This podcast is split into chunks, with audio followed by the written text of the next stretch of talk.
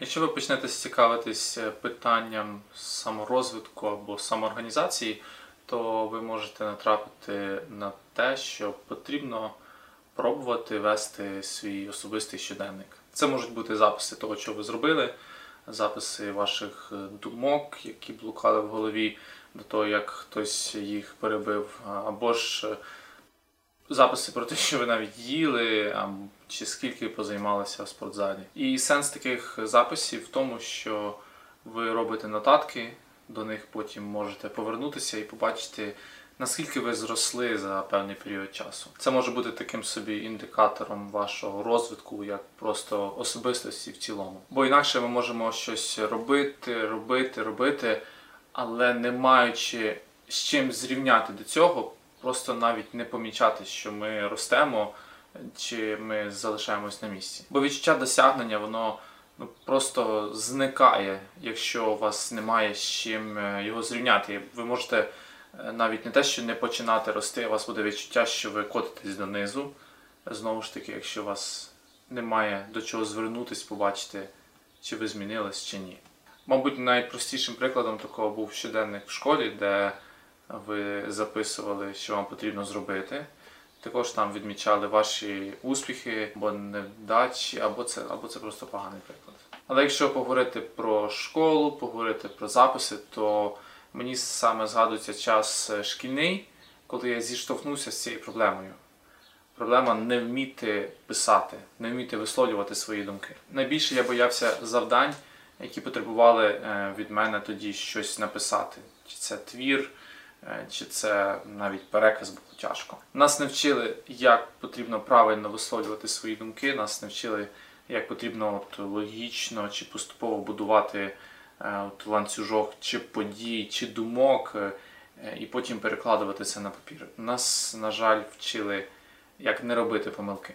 І коли ти зважувався все-таки не побоятися зробити такий крок творчості писемної, потім все рівно тебе якось оцінювали і казали, що ти робив правильно, що неправильно. І так як ти не вмів це робити по їхнім поняттям, то ти наступного разу і не брався на те, щоб знову писати. І тому, коли роки поспіль е, я задавався питанням, як правильно написати той чи інший текст, я це робив не заради того, щоб порівняти свій ріст.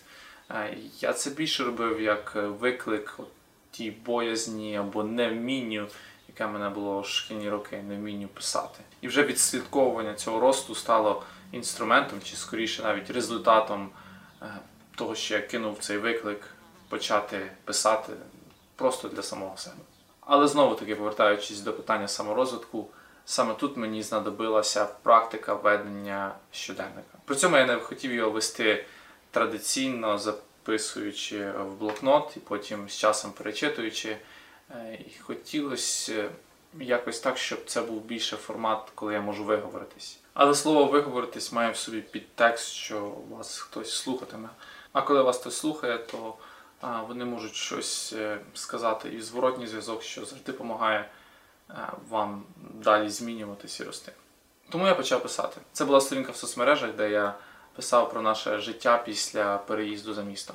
Я примушував себе знайти хоча б 10-15 хвилин так, щоб е, ніхто не заважав. І для відпрацювання цього вміння е, це повинно було бути щодня. Інколи в мене було щось цікаве розповісти, але часто нічого веселого, надзвичайного не траплялося. Я просто починав писати про те, що сталося того дня, що я зробив, наприклад. Але якби це були записи для самого себе то я б, скоріше всього, це відкладав би десь на кінець дня, а в кінці дня вже нічого не хочеться зробити. То ці мої бажання такими б бажаннями і залишилися. Але завдяки тому, що мої читачі це були живі люди. Які е, завжди в певній мірі чекали продовження. Це допомогло мені бути відповідальним не стільки перед собою, а перед ними. І саме це допомогло мені рости. Лише кілька місяців поспіль е, такої писанини мені це заняття почало подобатись і не було вже таким завданням, як це було в шкільні роки, коли я повинен був зробити те, чого я не вмів. З практикою приходив певний досвід. І також однією з причин успіху були ті умови, в яких я проводив е, цей час. Це були е, спокійні хвилини, коли я зупинявся в насиченому дні, е, міг просто подумати. Але навіть після трьох років регулярної практики все рівно бувають е, дні, коли я переходжу в це своє особливе місце, е, і- і я не знаю, що написати. І в таких випадках я просто починаю от слово за словом складати речення. Е, Мало помалу це речення обростає ще кількома і народжується вже кілька абзаців. І кілька хвилин до цього мені здавалося, що я не знав, що сказати, а в мене вже родилась е, та чи інша історія.